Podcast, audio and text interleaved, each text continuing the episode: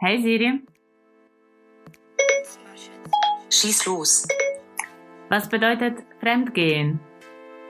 Fremdgehen bedeutet außereheliche Beziehungen haben. Okay, also Fremd bei Duden zum vollständigen Artikel. Nicht dem eigenen Land oder Volk angehörend, eine andere Herkunft aufweisend, unbekannt, nicht vertraut. Und gehen bei Duden sich mit bestimmter Absicht irgendwohin begeben.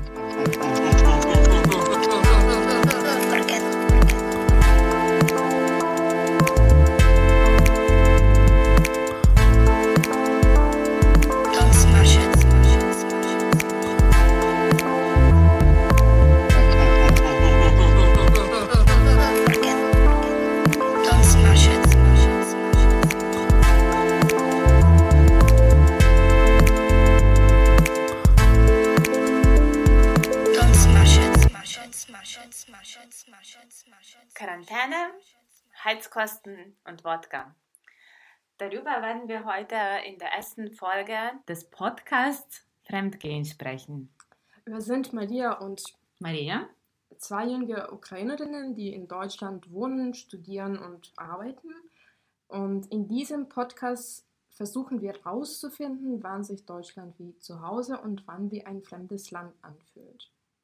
Wir werden über Identitäts- und Magenprobleme Geld- und Emotionssparsamkeit. und auch über abschließende Versicherungen und alten Freundschaften reden. Hi Maria, Hallo Maria. wie geht es dir? Bist du aufgeregt? Ich bin, ich bin aufgeregt, ja, weil ich kenne uns, dass wir eigentlich sehr viel reden können. Ich weiß aber nicht, was davon, was wir erzählen heute, brauchbar für einen Podcast sein wird. Ich glaube, ich fühle mich so ähnlich. Ähm, ich bin auch aufgeregt und ich habe mir viele Gedanken darüber gemacht, wie der Post Podcast am Ende sozusagen wird. Und ähm, ich habe tatsächlich, ähm, ich bin sehr gespannt darauf, zu uns zuzuhören, auch selber danach. Ja, und ich glaube, wir werden heute das als einen Test ansehen und als ein, Ja. Ähm, eine Folge, wo wir rausfinden, worüber wir reden können. Und wir können über vieles reden. Ja, das stimmt. Jetzt haben wir auch viel Zeit dafür. Genau, weil wir ja in der Quarantäne sind. Wir haben viel Zeit zum Nachdenken und ähm, jetzt, äh, um neue Ideen zu verwirklichen. Genau, wir haben auch viel Zeit für Teilen und auch für ähm, Verbalisieren dieser Gedanken und diese Gefühle. Ja, glaube, es, es ist sehr gut, dass wir uns die Zeit jetzt nehmen, das alles, was du in sechs Jahren, ja, genau. Ich bin schon seit se- sechs Jahren in Deutschland. ja, und ich in acht Jahren hier alles erlebt haben und dass wir uns jetzt die Zeit nehmen, über diese Gefühle, über eigentlich subjektive Sachen in einer sachlichen, uns fremden Sprache zu sprechen. Das ist eigentlich ein sehr guter Ausdruck davon, weil ich glaube, ich habe auch vieles vergessen, was in den ersten Jahren meines äh, Lebens hier in Deutschland passiert ist. Und, oder ich habe eine sehr emotionale ähm, Perspektive darauf. Und das ist jetzt für mich tatsächlich ein Zeitpunkt, wo ich so eine neutrale Perspektive vielleicht auch drauf nehmen kann. Oder dir das erzählen, berichten und du kannst vielleicht auch ähm, sagen, wie du dich mal so äh, in deinen ersten Jahren hier gefühlt hast. Wir sind hier jetzt in Quarantäne. Wir haben uns gedacht, dass jetzt viele Menschen daran denken, wie es ist, alleine zu sein, wie es ist, isoliert zu sein. Und ich glaube, jeder Mensch denkt an Fremdsein. Ja, Und das war eigentlich die Quarantäne, war der Auslöser äh, dessen, dass wir uns gedacht haben, wir möchten über diese Gefühle, über diese Eindrücke, über diese Impressionen sprechen und wir glauben daran, dass es äh, nicht nur Ausländer, sondern Deutsche und ähm, eigentlich jeden, der Deutsch versteht, ansprechen kann, ja. interessieren kann.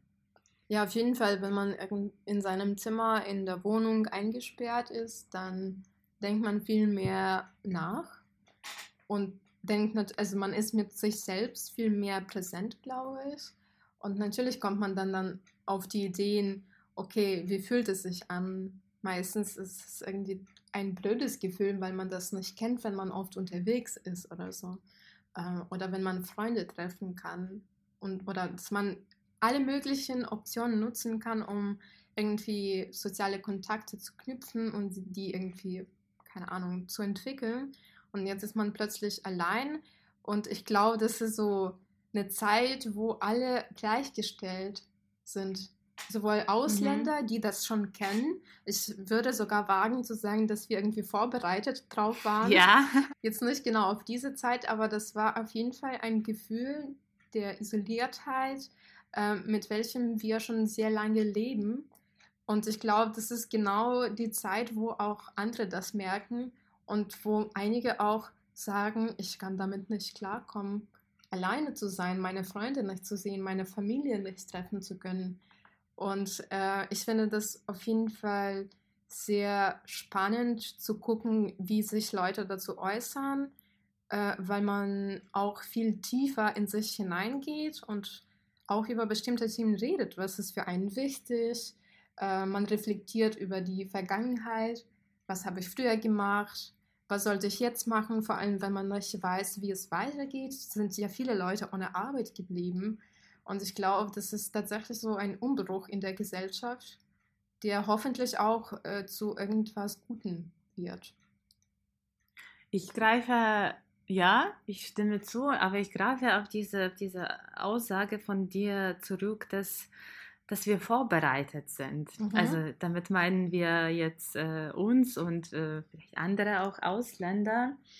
Äh, wir möchten nicht arrogant dabei klingen, aber also bevor wir uns hier getroffen haben, wir haben uns ein bisschen doch Gedanken gemacht, wie wir das alles gestalten und wir haben uns gedacht, es war witzig, die, Antwort, die Frage zu beantworten, warum fühlen sich die Ukrainer, die Ukrainerinnen bei der Quarantäne wohl?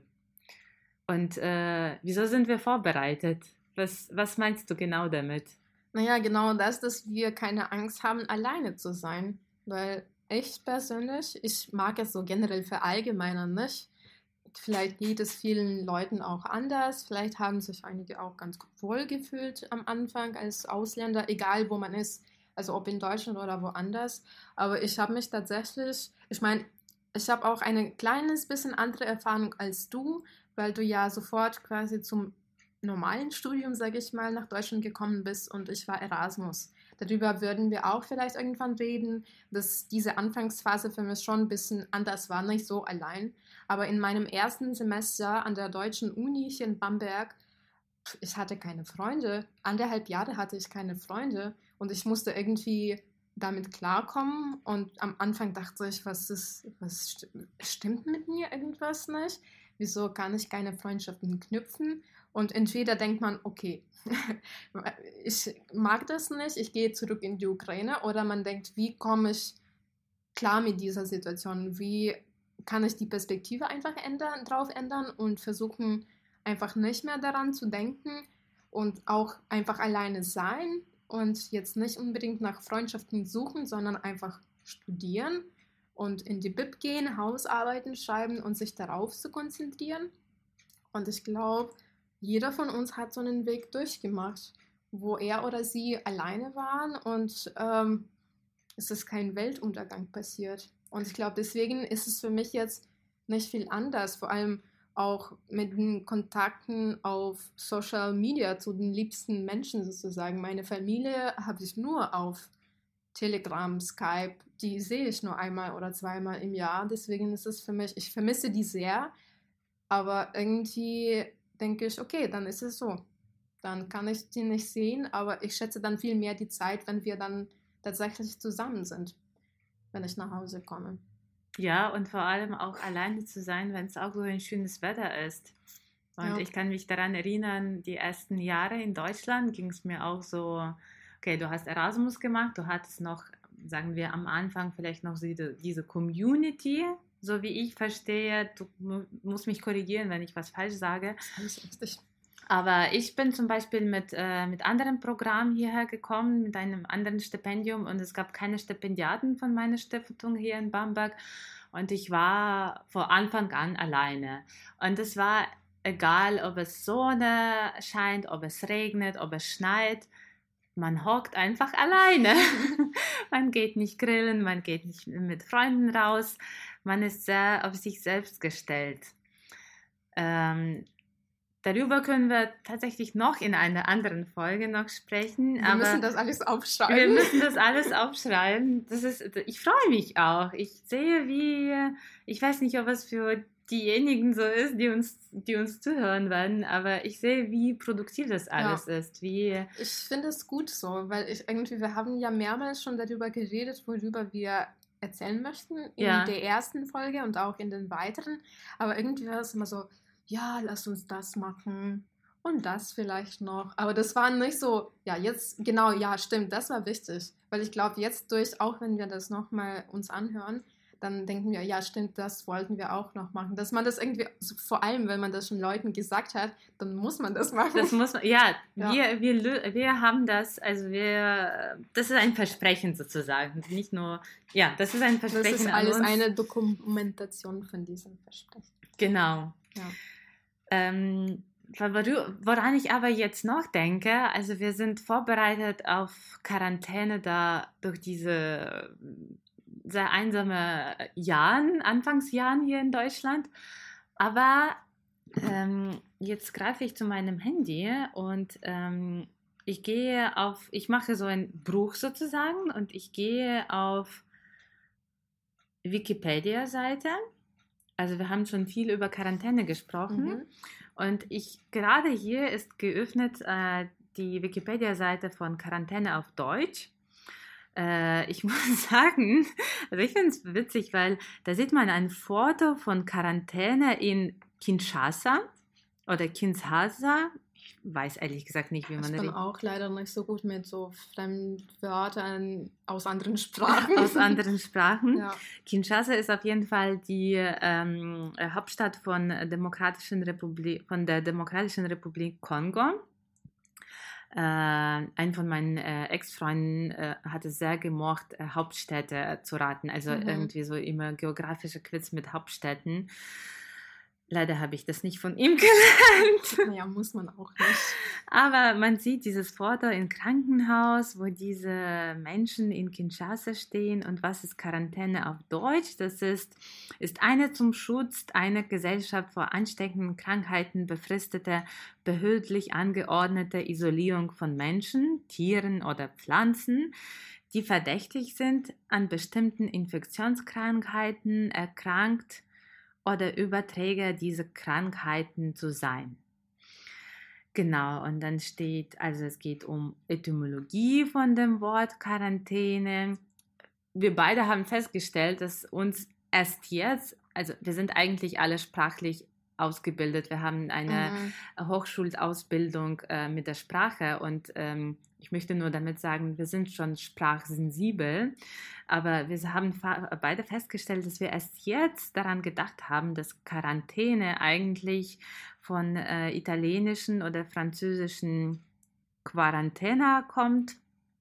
Und was bedeutet 40 Tage? Also 40 Tage von Quarantäne, von Fasten. Maria hat gedacht an 40 Tage nach dem Tod eines äh, mhm. äh, Menschen, genau bis die Seele in, in Himmel oder in, in die Höhle kommt.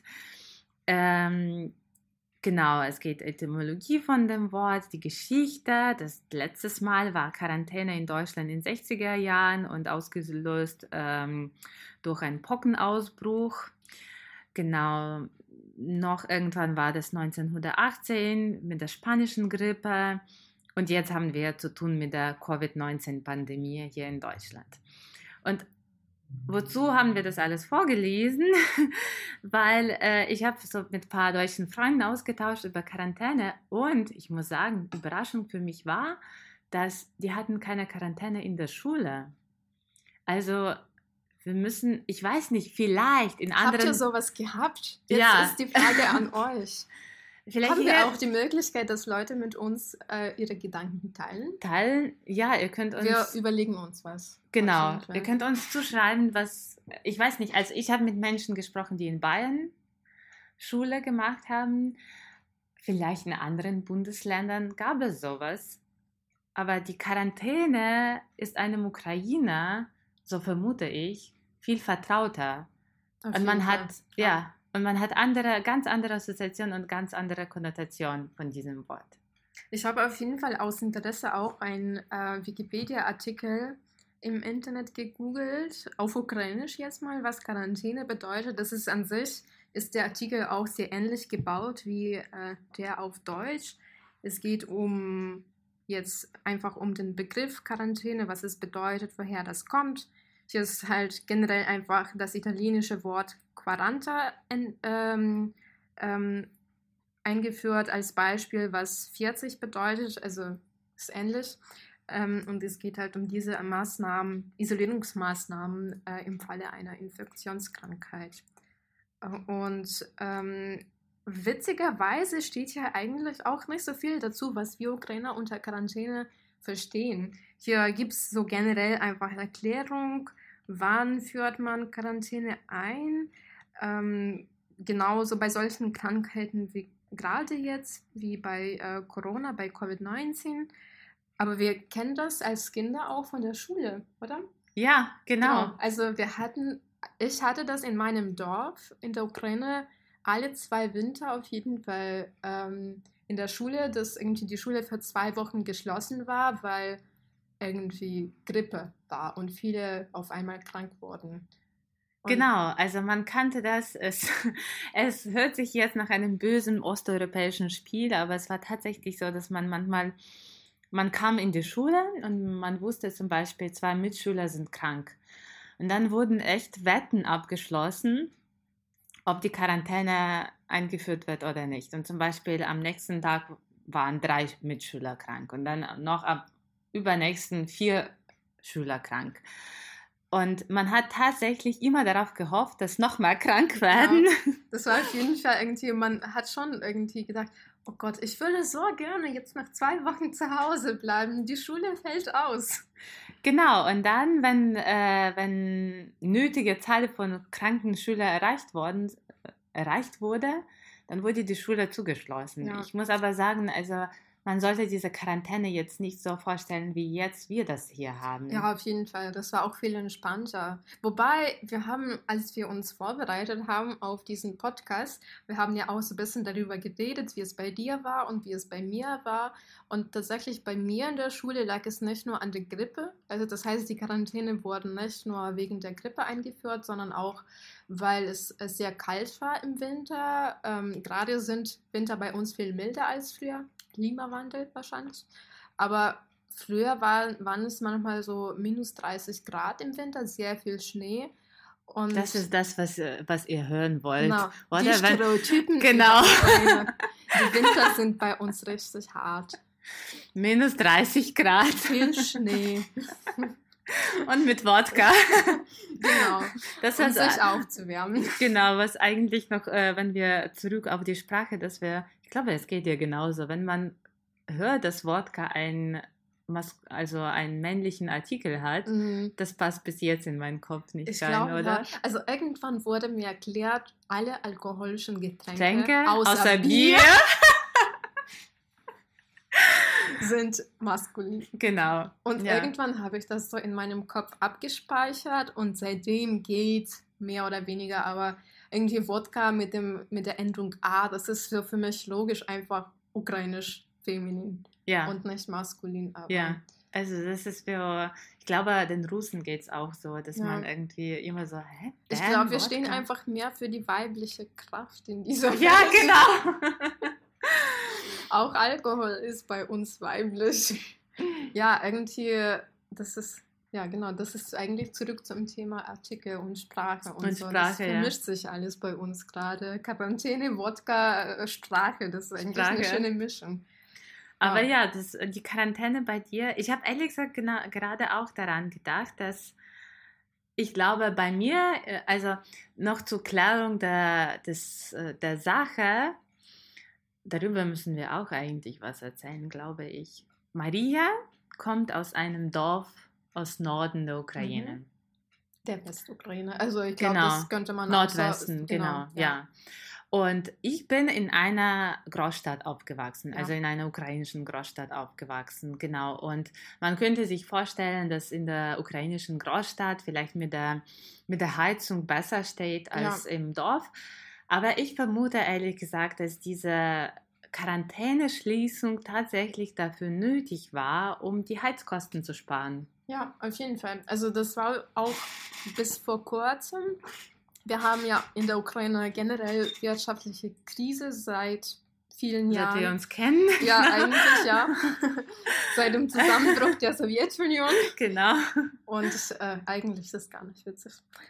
Aber ja, also das ist etwas, worüber irgendwie so eine traurige Sache, aber man sollte sich irgendwie darüber Witze machen, weil. Also Weil so überlebt man ja, das, genau. ja. Also das ist so wie Charlie Chaplin, der Ja. einfach so Filme im Kriegs, in der Kriegszeit gedreht hat, um irgendwie Leute auf andere Gedanken zu bringen. Weil Genau. das ist einfach unmöglich, einfach die ganze Zeit äh, sich an die negati auf die negativen Gedanken zu konzentrieren. Aber wie gesagt, zurück zum Thema, ähm, wo waren wir stehen geblieben? Quarantäne in der Schule. Quarantäne, Heizung. Ähm, das war auf jeden Fall auch bis vor kurzem so, dass äh, die Schule in meinem Dorf geschlossen wurde, um die ähm, Heizkosten äh, zu reduzieren im Winter.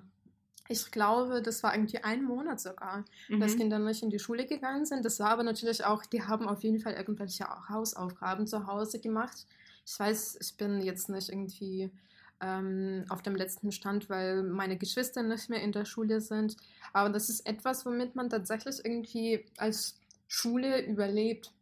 Genau, und womit man eigentlich aufgewachsen ist. Also dieses Wort Quara Qua Quarantäne ist für uns nicht so furchteinflößend. Genau, das ist eher so Euphorie irgendwie. Ja, uh, Wow, Schule ist zu, Schule brennt. Ja, sowas. Ich glaube, solche Bilder hatten auf jeden Fall auch viele von meinen Mitschülern, dass die Schule irgendwie in Brand gesetzt Ja. wird oder so. Und man hatte eigentlich eine sehr schöne Zeit, wie man die auch hier jetzt teilweise hat, dass man ähm, vielleicht nicht einander besucht, aber dass man draußen was unternimmt. Ja. Ich bin auf jeden Fall sehr viel, ähm, Gott, wie heißt das auf Deutsch? Nicht Schlittschuhe, sondern die Schlitten. Schlitten. Schlittenfahren. Ja, genau. Also Schlittenfahren, das war die perfekteste Zeit. Du bist glücklich, weil meine Mama war ganz streng. Sie hat immer gesagt, Quarantäne, ihr sollt zu Stimmt. Hause bleiben. Das hast du mir erzählt, ja. Ja, und das war tatsächlich so, dass wir dann die ganze Zeit schon zu Hause gesessen haben. Und ich weiß noch, ich hab, wir haben in der Ukraine, also in meinem Dorf vor allem, äh, wir hatten Toilette draußen. Und abends, wenn ich so ein bisschen Zeit draußen verbringen wollte, habe ich meiner Mama gesagt, Mom, ich gehe auf die Toilette. und dann bin ich irgendwie, keine Ahnung, ich habe noch Rutschen gemacht und irgendwie, keine Ahnung, eine, äh, wie heißt das irgendwie, einen Schneemann gebaut. Also tatsächlich viel mehr Zeit damit verbracht, um irgendwie frische Luft zu schnappen, weil meine Mama mir das anders nicht erlaubt hat. Es war eigentlich ein Vorteil, eine Toilette draußen zu haben. Ja, dann ist man geschult, nicht nur so auf Handy zu gucken oder das Magazin zu lesen, das da liegt, sondern, ey, wir haben einen Schneemann gebaut. Eigentlich voll schön, das war auch ein Grund rauszugehen. Und das war auch ziemlich, also meine Toilette war auch ziemlich weit entfernt von meinem Haus und abends war es schon so ein bisschen gruselig, irgendwie diesen Weg zu laufen. Ich habe auch viele Horrorfilme in meiner Kindheit geschaut. Das war nicht schön. Ich habe dann irgendwie immer so krasse Bilder im Kopf gehabt, was für Wesen dort sich verstecken können. Ja, diese Abende und Nächte auf einem ländlichen, dörflichen Haus. Also meine Familie kommt nicht ähm, aus dem Dorf, sondern wir haben uns ein Haus mal, also meine Großeltern haben ein Haus im Dorf gebaut und ich habe da auch meine Kindheit teil, eigentlich die ganze Kindheit verbracht, aber ich kann das sehr gut verstehen. Wir hatten zwei Stockwerke und manchmal, wenn ich zum Beispiel Hunger äh, hatte, abends, dann hieß es, ich muss von dem Sto zweiten Stockwerk in Erdgeschoss gehen, in die Küche. Und der nächste Lichtschalter war sehr weit von der, von der Treppe. Also das heißt, ich musste die Treppe runter und dann ungefähr noch, ich bin schnell äh, schlecht in Einschätzungen von der Entfernungen, sagen wir so zehn Schritte. 10 Meter jetzt. Nein. Okay, richtig Zehn schlecht in den Schritte. Einschätzungen. äh, noch zu dem Lichtschalter laufen. dann habe ich das Licht und dann konnte ich in die Küche gehen. Und das war Horror meines Lebens. Ja, das kann ich mir vorstellen. Also ich würde Ich bin das bis- nicht wagen. Ja, ich bin bis jetzt dadurch geprägt. Ich Ja. bin bis jetzt so, dass wenn ich auf, auf die Toilette in der Nacht aufstehe, ich mache überall das Licht an. Mhm. Ich habe vor, vor kurzem darüber mit meinem Mitbewohner geredet, dass wenn ich nachts auf die Toilette gehe und ich muss immer an dem Spiegel vorbei und ich habe tatsächlich Angst, an dem Spiegel vorbeizulaufen. Das spricht einfach für mich als Person, die einfach vor vielen Sachen Angst hat. Und gestern habe ich meinen Spiegel einfach an einem anderen äh, Ort, äh, in eine, einem anderen Eck in meinem Zimmer abgestellt und jetzt muss ich nicht an dem Spiegel vorbeilaufen. Das, Das- beruhigt mich ein bisschen. Das war auch interessant, darüber zu reden. Vielleicht gibt es irgendwie so spezifische ukrainische und deutsche Ängste. Ja, ich, ich, ich habe auch ein Thema dafür. Äh, ich gucke gerade eine Fernsehserie äh, vom HBO, es heißt Outsider, Ja. äh, Stephen King-Roman. Und da geht es um einen Butzemann. Ist es für euch bekannt überhaupt? ah, ja. Kennst du das? Das ich ist Babai. das. Also das ist Babai, Babai, ja. genau. Und ich habe gestern das Wort meiner Mitbewohner gesagt und äh, der wusste nicht, was das ist. Butzmann oder Butzemann. Also es gibt verschiedene Wörter. Also ich Ja. glaube irgendwie Boots und also keine Ahnung Boogeyman auf Englisch. Boogeyman auf. Englisch, ja. Genau, es gibt auch verschiedene Variationen auf Deutsch, aber irgendwie, ich glaube, das ist nicht so äh, kenntlich, irgendwie diese Schreckfigur hier. Aber auf jeden Fall, ich habe das als Kind im Kopf ganz irgendwie ganz klar. Babai, das ist eine böse Figur und wenn man was Schlechtes macht, dann wird man dafür bestraft. Genau, es kommt ein Babai und will dich äh, mit sich Fressen. nehmen. Genau. Man hat, ich glaube, dass äh, was das Gruselige bei dieser Figur ist auch, dass man nicht weiß, wie er aussieht. Das ist wie Gott eigentlich. Also man kann alles da projizieren. Äh, bei Babai ist es echt, also es gibt zum Beispiel Teufel oder Knecht Ruprecht oder was weiß ich, einen Dämon und bei Babai ist es tatsächlich so, dass es irgendwie ein Geist ohne Gesicht ist. Ja, Das ist auch eigentlich eine Folge wert.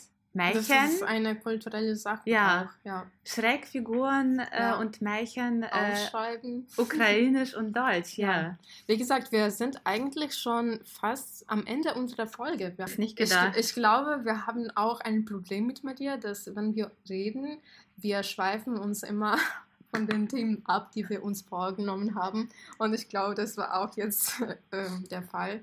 Wir haben mit Quarantäne angefangen und sind bei Schreckfiguren gelandet. Schreckfiguren äh, gelandet, ja.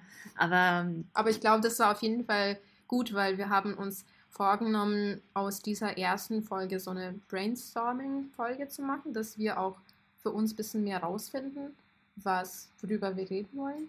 genau, ihr könnt uns auch, wenn wir einen Weg finden, euch zu erreichen, ihr könnt auch uns auch schreiben, was ihr Ja. gerne, worüber ihr gerne hören wollt.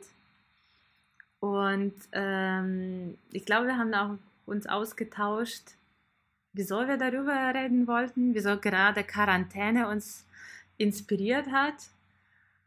Und äh, es, kommt, es kommt die nächste Folge und wir haben uns gedacht, dass wir die nächste Folge dem Anfang wenden. Ganz klassisch, ganz klassisch einfach. Dem Anfang in Deutschland. Ja, ich glaube, das war jetzt genau die Zeit und wir haben dann vor uns noch ein bisschen Zeit, um sich nochmal äh, zu überlegen, vor allem für uns, wie es war, weil ich muss sagen, ich habe auch vieles vergessen, wie es am Anfang war, was ich gemacht habe, was für Fails ich hatte und oder was komplett schief gelaufen ist. Und ich glaube, das ist das, worüber ich tatsächlich eine Folge lang reden möchte. Ich fand es auch äh, inspirierend jetzt, weil man eigentlich viele Parallelen jetzt zu diesem Anfang äh, fühlt, ähm, weil man jetzt in Quarantäne ist. Weil man, die Zeit verlangsamt sich, man ist in einer anderen Umgebung, man ist nicht in gewohnter Umgebung. Ich glaube, wenn man in gewohnter Umgebung oder in einem gewohnten Hamsterrad ist, dann vergeht die Zeit schnell. Und wenn man so aus einem Land in ein anderes kommt, dann ähm, ja, dann hat man so diesen, dann hat man a priori diesen Status des Beobachters. Und man hockt zu Hause, Mhm. man schaut durch das Fenster, man schaut irgendwie, wie Auf die, die, anderen. Nachbarn, in die Fenster der Nachbarn. Genau, ja, wie die anderen rausgehen, wie die anderen, keine Ahnung, eigentlich man schaut auf das alles, was man in Heimatland hatte und man schaut das, wie die anderen Menschen hier in Deutschland das haben und man denkt die ganze Zeit nur, wie kann ich dazu gehören? Wie kann ich mir hier in Deutschland das aufbauen? Ja. Wann kommt diese Zeit? Und ich muss sagen, die meisten kommen hierher mit der Vorstellung, ich kriege das ganz, ganz bald. Es wird genauso funktionieren, wie das in der Ukraine mhm. oder im Heimatland war, bis man mit der bitteren Fre äh, Freiheit, Freiheit auch eigentlich, mit der bitteren Wahrheit konfrontiert ist. Man braucht dafür Jahre. Ja, und ich meine, du bist schon seit acht Jahren hier, ich bin seit sechs Jahren und ich habe das Gefühl immer noch, ne, dass ich so mein Zuhause gefunden habe. Ich meine, es gibt viele Sachen, die gut passen und in, wo ich mich auch ganz gut fühle, aber dieses Gefühl ist bei mir tatsächlich noch nicht so fest da. Irgendwie, wie gehöre gehör ich überhaupt hier so rein in dieses Land und in diese Umgebung? Also jetzt äh, abgesehen von diesen ganzen nationalistischen Sachen, einfach mhm. generell in Bamberg, ja. in dieser Welt ja. hier. Ja. Und das ist auf jeden Fall, worüber man auch sehr lange diskutieren kann und womit man sich jeden Tag auch beschäftigt. Und jetzt auch viel mehr, weil man irgendwie auch, keine Ahnung, erstens mehr Kontakt zu den Mitbewohnern vielleicht hat oder zu den Nachbarn im Haus, weil man sich öfter trifft, weil die nicht rausgehen oder wenn die nur im, irgendwie äh, in der Nähe von dem Haus äh, spazieren gehen. Dann guckt man irgendwie, okay, wie komme ich vielleicht ins Gespräch? Frage ich überhaupt was? Oder wie mhm. verbinde ich mit Menschen? Ja. Ich glaube, das ist etwas, was, was auf jeden Fall auch ähm, einem, eines Gesprächs wert ist. Ja, und was mir irgendwie in diesem Zusammenhang noch einfällt, ist, diese Zeit ist auf jeden Fall eine lange Zeit des Wartens wie ja. auch jetzt. Ja. Man wartet immer. Und weiß nicht worauf. Weiß nicht worauf, ja. ja. Und man weiß nicht, wie man, wie man in diese neue Welt sich zurechtfindet, ja.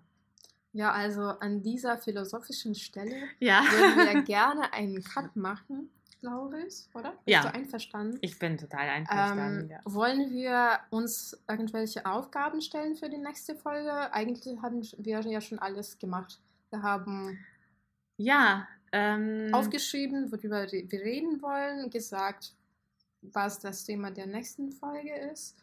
Ähm, ich würde dich bitten, sich daran zu erinnern, wie waren deine ersten zehn Stunden in Deutschland? Die ersten zehn Stunden? Ja. ja okay. Ich glaube, ich, kann mich, ich kann mich noch ziemlich gut erinnern. Ich habe da auch sehr lustige Geschichten zu erzählen. Sehr gut. Ich, ich habe hab auch eine gute Geschichte. Okay. Und dann, dann, dann, ja. dann stelle ich erstmal keine Aufgabe an dich, weil wir uns dem Thema widmen wollen. Genau. Und wir, wir entwickeln einfach ein Gespräch draus und beim, bei der nächsten Folge bin ich dran und äh, du kriegst eine Aufgabe von mir. Genau. Also. Okay, super. Vielen Dank für Zuhören. Das war Maria und Maria und der Podcast Fremdgehen. Fremdgehen.